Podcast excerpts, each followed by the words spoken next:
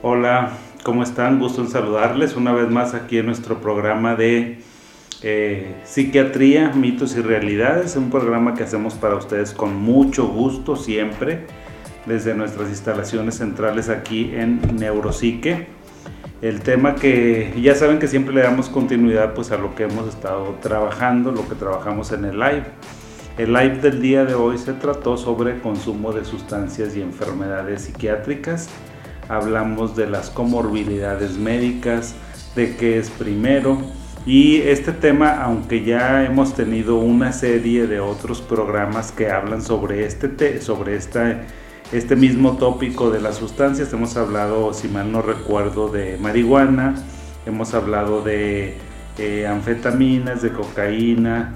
Entonces, no es que vayamos a tratar el mismo tema el día de hoy, o sea, el día de hoy son como generalidades de todas las sustancias y la interacción que tienen con el mundo de la psicología, de la psiquiatría, de las enfermedades mentales.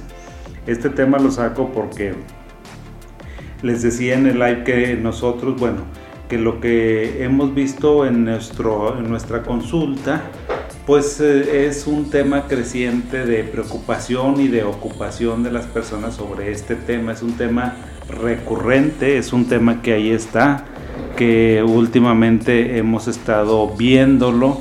Entonces eh, les comentaba que la consulta en ocasiones es como un espejo, es a lo mejor un cristal, una ventana, es un escaparate para ver lo que está pasando en la realidad, lo que les ocupa y les preocupa a las personas, lo que les enferma, lo que les hace daño. Y pues hemos tenido muchas consultas sobre este tema. Hemos tenido consultas alrededor del consumo de sustancias.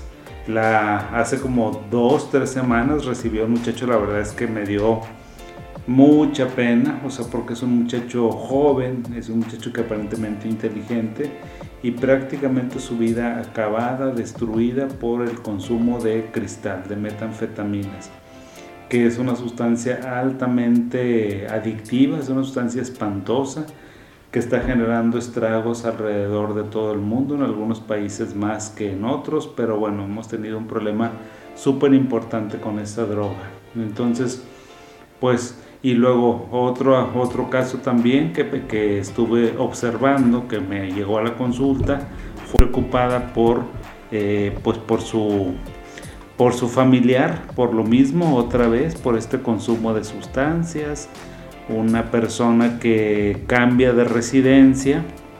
Les voy a mencionar algunos factores estresantes porque bueno, el consumo de sustancias generalmente se relaciona con factores estresantes.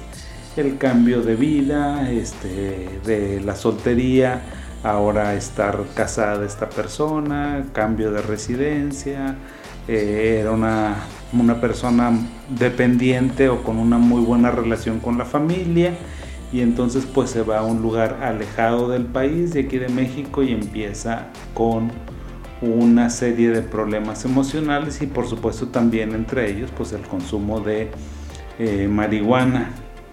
Me decían los papás que pues esta situación eh, se presentaba porque pues en Estados Unidos, en esa parte de, ya ven que hace, hace frontera, de Tijuana con, con San Diego, algo así, pues el consumo de marihuana es legal, es lícito, entonces pues muchas personas lo consumen sin una mayor protección, sin un menor riesgo. Entonces, pues eh, consumir sustancias, les tengo que decir que se asocia con un mayor riesgo de trastornos psiquiátricos. Esta premisa ya es inequívoca, es incontrovertible, nadie la puede rebatir por la evidencia cada vez más importante, más sólida de los principales artículos, de las principales revistas que, pues bueno, los, los autores ahí publican sus trabajos relacionados con esto, con el trastorno por uso de sustancias,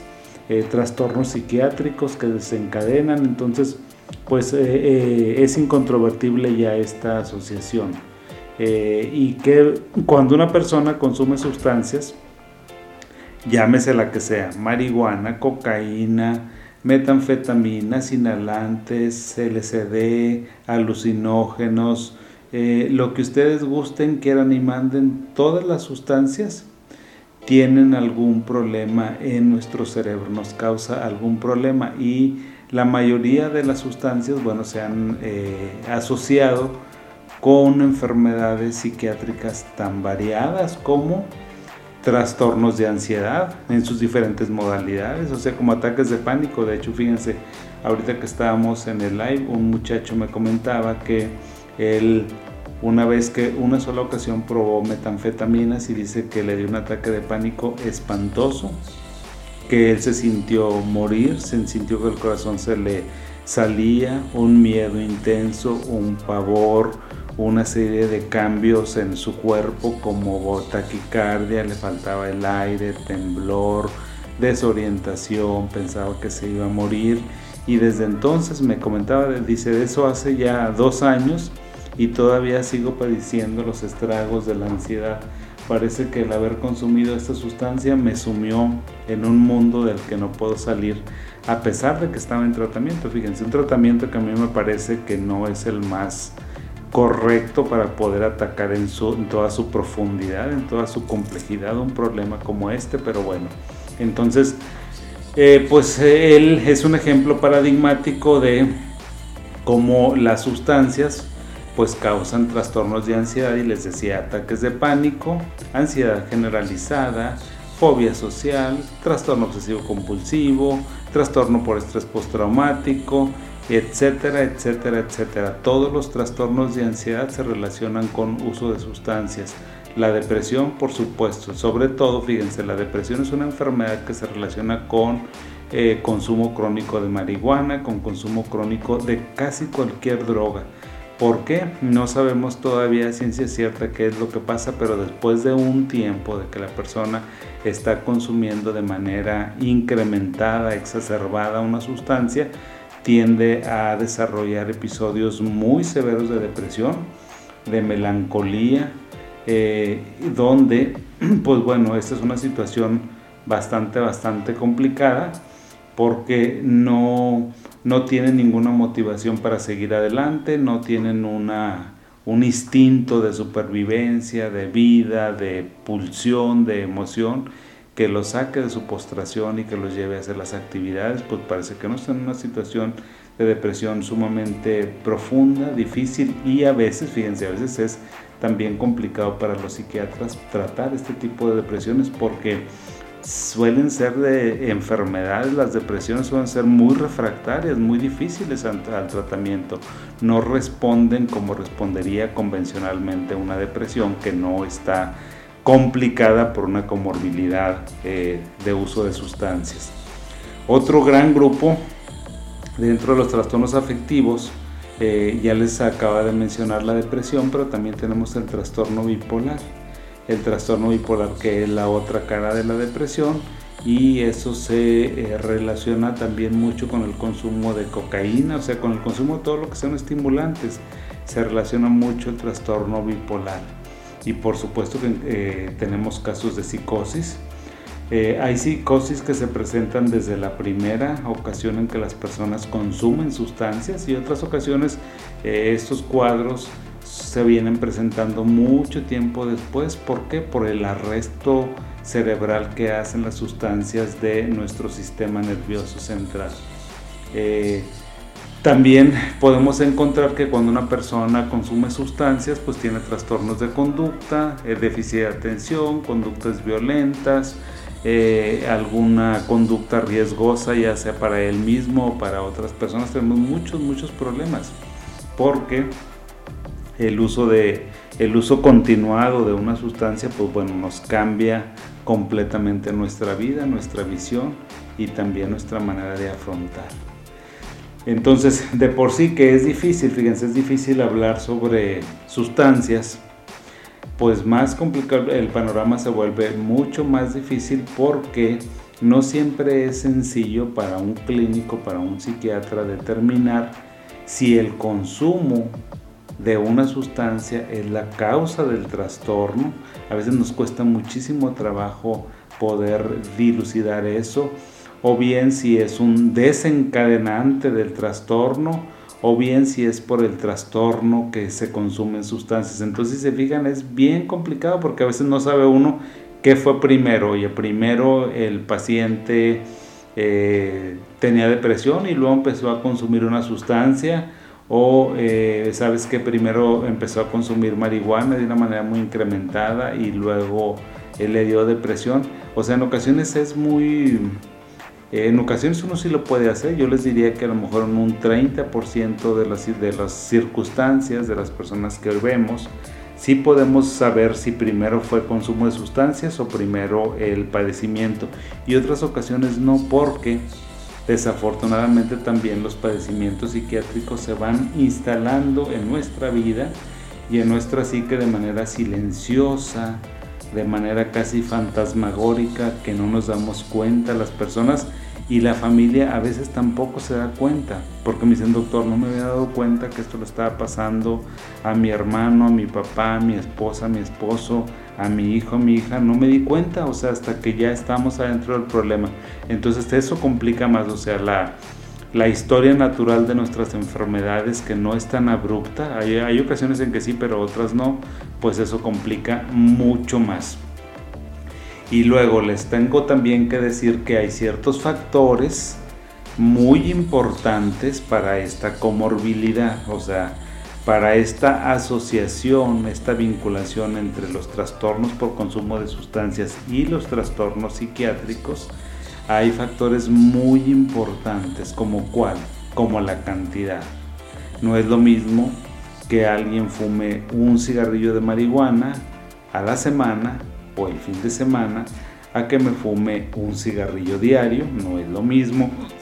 Tampoco es lo mismo el que me fumó un cigarro diario al que me está fumando cuatro o cinco cigarros todos los días. Entonces, la cantidad es un tema muy importante que tenemos que valorar en las sustancias. Y hablando de ese tema de la cantidad, muchas personas cuando empiezan a consumir le dicen, oye, yo no tengo un problema de drogas porque yo lo puedo controlar fácilmente, ¿no? Esto es una pecata minuta para mí, o sea, a mí no me genera problemas, yo puedo controlarlo perfectamente bien, o sea, hay muchas personas que tienen problemas, pero yo, yo no tengo problemas. Así empiezan siempre con una cantidad muy pequeña, una casi casi las personas que empiezan a consumir sustancias lo hacen de manera incidental o accidental a veces no la estaban buscando, sino pues que se las presentó, lo traían los amigos, había una fiesta, etc, etc. La historia que siempre nos, nos, nos contamos y nos decimos. Entonces les quiero comentar esto, que la cantidad es muy importante. Obviamente ustedes se podrán imaginar que si consumes más sustancia, mayor cantidad de sustancias que tú consumas, pues mayor la probabilidad de que me desarrolles un trastorno mental. A menor cantidad de sustancias es menor la probabilidad de que me desarrolles un trastorno mental. Entonces ahí tenemos un primer factor. Un segundo factor, amigos, amigas, papás, mamás, paren oído porque esto nos interesa a todos, la edad, la edad de inicio del consumo de sustancias. Y para que terminen de ponerse los pelos de punta, les diré que en Estados Unidos las encuestas que tenemos es que las encuestas en Estados Unidos nos dicen que los muchachitos cada vez están empezando más temprano y más temprano y más temprano a consumir sustancias. Sobre todo sustancias como la marihuana, que son cada vez son más accesibles, que están al alcance prácticamente de todos y en todos los lugares. Entonces, la edad temprana es un factor muy muy, muy importante también para esta comorbilidad entre enfermedades psiquiátricas y consumo de sustancias. A menor edad me tenga una persona, es mayor la probabilidad de que me desarrolle esquizofrenia, de que me desarrolle depresión o trastorno de ansiedad.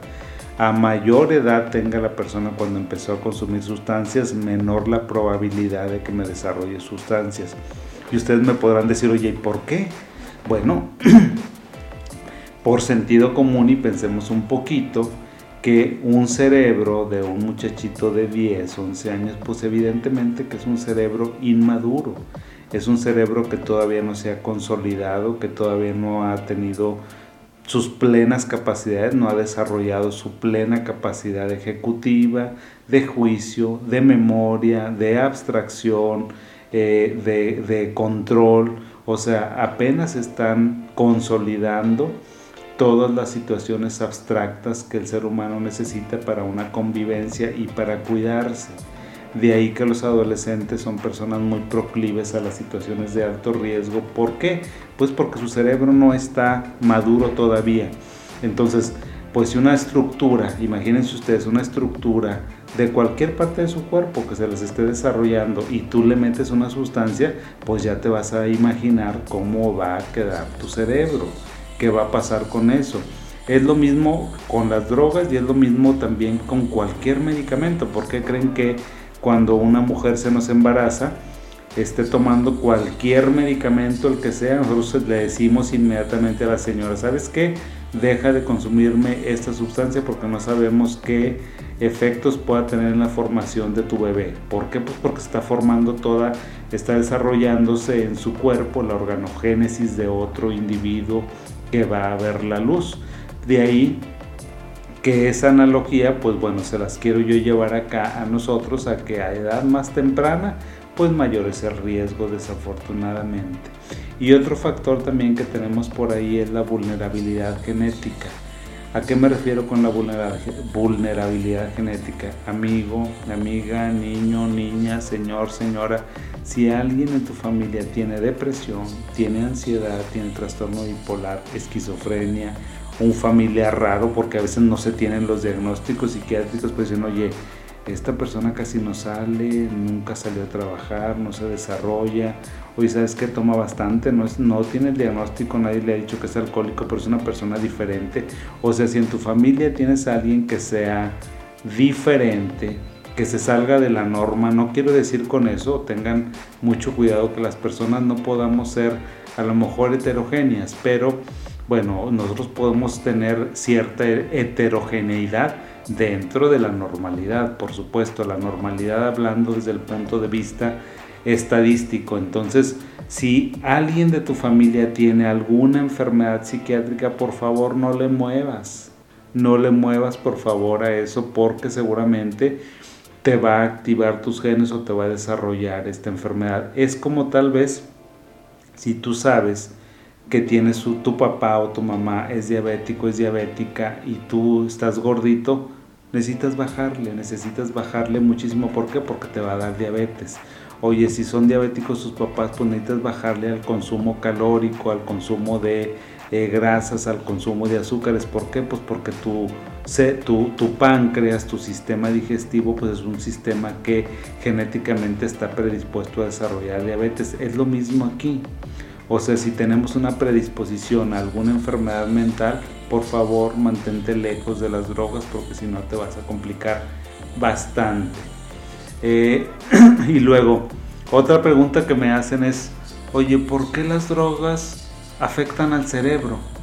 Bueno, pues ¿por qué afectan al cerebro? Porque todo lo que nosotros consumamos tiene la capacidad de pasar la barrera hematoencefálica y por tal motivo pues llegar a nuestro cerebro. Entonces, aunque las drogas actúan en diferentes partes del cerebro, por lo general, por lo general, en la mayoría de ellas lo que hace es aumentar la biodisponibilidad de dopamina, que eh, la dopamina pues se ha conocido como el neurotransmisor del placer, del gusto, entonces, eh, esta aumenta la biodisponibilidad de la, de la dopamina, que es un neurotransmisor que los individuos, los seres humanos, tenemos en nuestro cerebro, que producimos de manera normal, pero pues a una cantidad eh, necesaria para el buen funcionamiento del cerebro. Y lo que hace la marihuana, lo que hace cualquier droga en general con la dopamina es que va y la aumenta. Imagínense ustedes que es como si tuvieran una compuerta en una presa y la tienen abierta a lo mejor a una octava parte de su altura, pues para que salga una cantidad determinada de agua. Es lo mismo con la dopamina.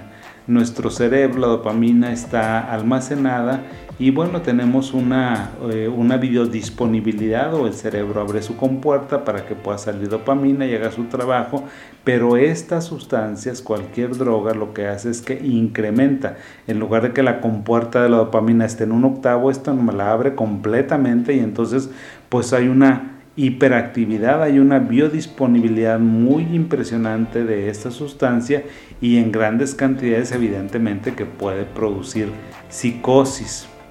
Eh, esto, este mecanismo se ha visto que se lleva en diferentes partes del cerebro, pero fundamentalmente en una estructura del cerebro medio que se llama el núcleo estriado. Eh, también otras áreas del cerebro que se ven afectadas cuando una persona consume sustancias, pues es, son los circuitos cerebrales de recompensa. Estos circuitos cerebrales de recompensa pues están súper activos, hay una hiperactividad, también hay una alteración de la toma de decisiones, hay una alteración en el control de los impulsos y hay una alteración en las estructuras del cerebro que controlan las emociones. De tal forma que si ustedes se fijan, eh, las personas que consumen sustancias pues tienen muchísimo problema para tomar decisiones. Generalmente toman decisiones erróneas, erráticas, absurdas, sin sentido. Son personas que no se pueden controlar, son personas que de repente tienen unos arranques, unos impulsos agresivos, violentos, destructivos, muy impresionantes que no se podrían explicar.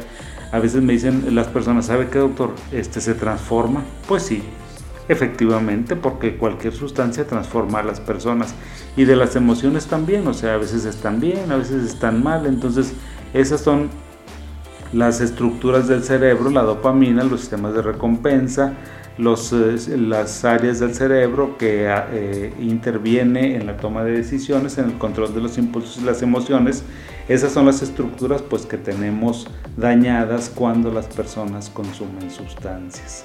Y fíjense, esta correlación, esta unión entre, la, entre el consumo de sustancias y las enfermedades psiquiátricas es tan alto, pero tan alto que a veces puede llegar hasta un 60%. Imagínense, un 60% de las personas que tienen uso de sustancias cumplen criterios para un trastorno mental y eh, esto es cuando el consumo suele iniciar en la adolescencia, que era lo que yo les decía entre más temprano empieces, tu probabilidad o tu porcentaje se va a ir incrementando de probabilidad para que tengas una enfermedad psiquiátrica. Entonces, pues eso es muy, muy importante. Otra pregunta que también me hacen muy frecuentemente es, oye, ¿por qué una persona consume sustancias? Eh, ¿Qué lo hace? O sea, ¿por qué él sí, yo no? ¿Por qué si tengo dos, tres hijos, uno me consume sustancias, otros no? ¿Por qué mis hermanos son así? O sea, empiezan a, una serie de preguntas. Generalmente las personas vienen a consultar con, con preguntas. Ese es como pues el, sentido de la consulta, yo creo. Vienen con una, con una persona para que les disipe todas sus dudas y sus angustias. Yo les diría que no hay un solo factor que nos explique por qué alguien consume sustancias, eh, pero más bien es una combinación, es un cúmulo de factores y necesitamos evaluarlos individualmente. Cada persona tiene su mundo, tiene su mente, tiene sus cosas y entonces unos factores intervienen en unos y en otros no tiene ningún sentido. Por ejemplo, hay alguien que me va a decir, ¿sabes qué, doctor? Nadie en mi familia consume sustancias, nadie, ni siquiera fumamos ni tomamos alcohol, nada más que en reuniones, a lo mejor una copita, un whisky para de contar y ya, un tequilita y se acabó. Eh, entonces, en ocasiones yo les diría, bueno, pues un factor muy importante es el factor genético, pero en ocasiones pues ese no aparece, o sea, dices, oye, no, ¿sabes qué? Esta persona pues no, no tiene no tiene un factor genético, bueno, pues entonces si no tiene un factor genético no es el único que puede explicar. También hay factores epigenéticos, como cuáles factores epigenéticos. Esto quiere decir lo del medio ambiente, qué hay en el medio ambiente de las personas que en un momento dado los pueda hacer que consuman alguna sustancia. Pues bueno, esos factores pueden ser estrés crónico, aquellos... Eh, aquellas familias que viven continuamente en estrés, en pleitos, en diferencias, en desavenencias, un trabajo que no te gusta, un trabajo que es terriblemente estresante, una escuela que en lugar de ayudarte, que crezcas como persona, te está hundiendo porque solamente se dedica a formarte intelectualmente, pero no como persona. O sea, todo lo que cause estrés crónico se ha visto que es un factor causal, que es un factor desencadenante para que una persona pueda acceder y buscar sustancias como una manera de tratarse, entre comillas, o sea, de quitarse el estrés. También otros factores eh, que son muy importantes es el trauma.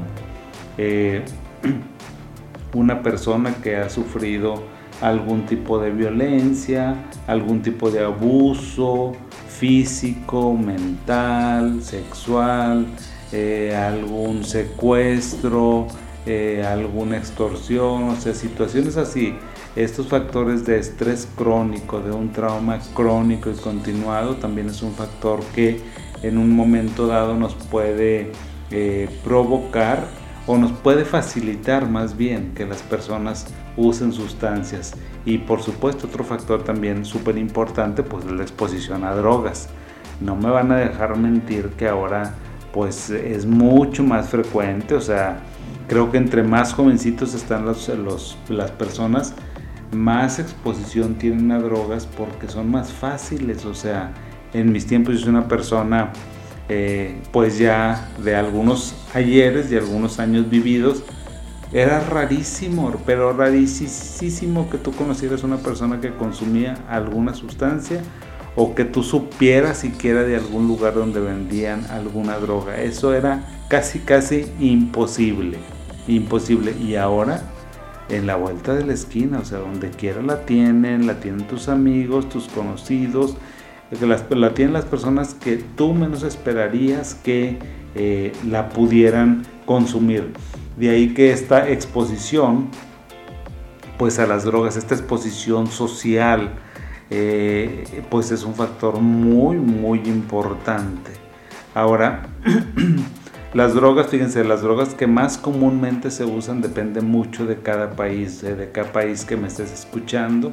Hay países, a lo mejor el, perfil de consumidores es muy diferente dependiendo del poder adquisitivo de un país.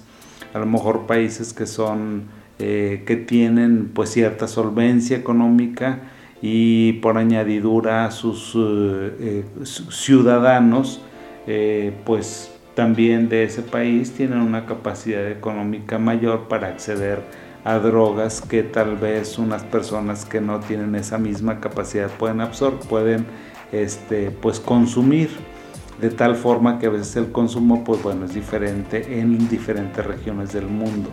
Pero las que más se usan es la marihuana otra droga también muy usada es cocaína que es altamente eh, adictiva, otra droga son eh, los eh, ácidos, los alucinógenos, el LSD, las metanfetaminas y los inhalantes, entre otros. Y cada una de ellas pues tiene diferentes efectos, diferentes mecanismos de, de, acción, por supuesto, y entonces diferentes efectos.